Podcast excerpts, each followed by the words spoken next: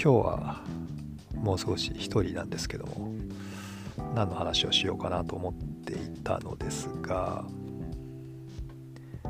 最近読んだ本の紹介最近じゃなくて、まあ、まあ昔にも読んでる本があるんですけど1冊はですねあそうそう2冊2冊、えー、紹介したいと思います。1冊は歌詞451度っていう本ですね。レイ・ブラッドベリーさんが書いた本で結構前に書かれた本なんですよ。1953年？70年近く前に書かれた本ですけども。つまり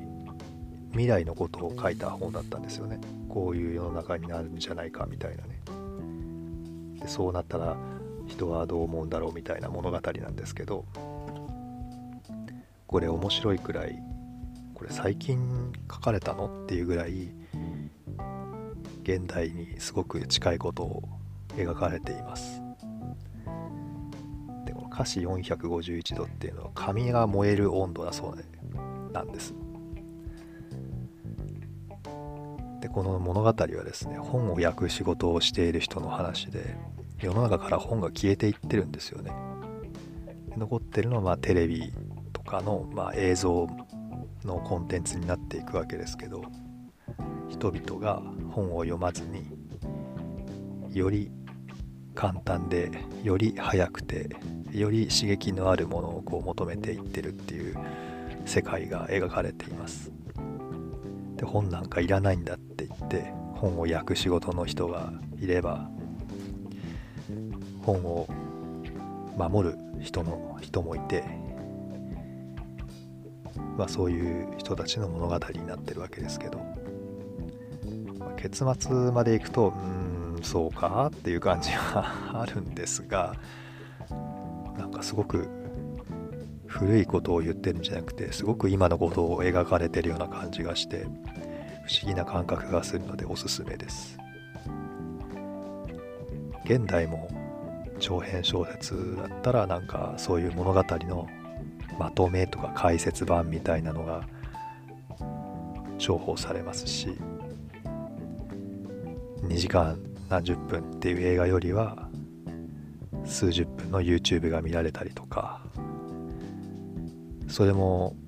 短縮されていって何十秒とかの TikTok ですか？ああいうのが見られたりとか。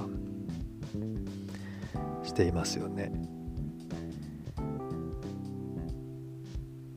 だからすごく今のことを描かれてるような気がするんです。でどこのページだか忘れましたけどもなんか書いてあったのがそれは国の政策として行われたんじゃないんだ。大衆が選んだんだみたいなことが書いてあって。まさにまさに今のことが書かれてるなっていう感じがして。不気味な文もあるしなんか面白い感じもするし。NHK の、ね、番組でも紹介されてたんですよね。100分で名著？ああいう話も紹介されていましたのでね。文庫版も出ていますし是非読んでみてください。でもう一個。これもあの古い本です。古い、うん、まあ古い。20年ぐらい前ですかね。今2021年だよな。これはいつ書かれた本だ？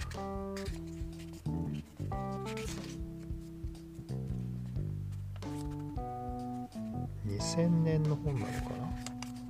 な？2000年に書かれた「希望の国のエクソダス」っていう本で村上龍さんの小説なんですけどこれもまたこの当時未来のことを書いてるんですけどなんか最近のこれに沿ったようなことが最近は起きている感じがして今読んでも面白いなと思います。これは中学生がですね、えー、自分たちの地域で使える通貨を作り出してでまあ楽しく暮らせるというんでしょうかね。希望に満ちた生活ができるようにって言って暮らし始めると。この国には何でもあるんだけども希望だけがないんだっていうことを言って希望のある場所を作っていったんですよね。そしたらそこには欲望がないじゃないかみたいな感じで確か終わっていく本だと思うんですけど結構長い話ですね。結構長いんですけどれもいわゆるディストピア系の本ですけどね。面白いです。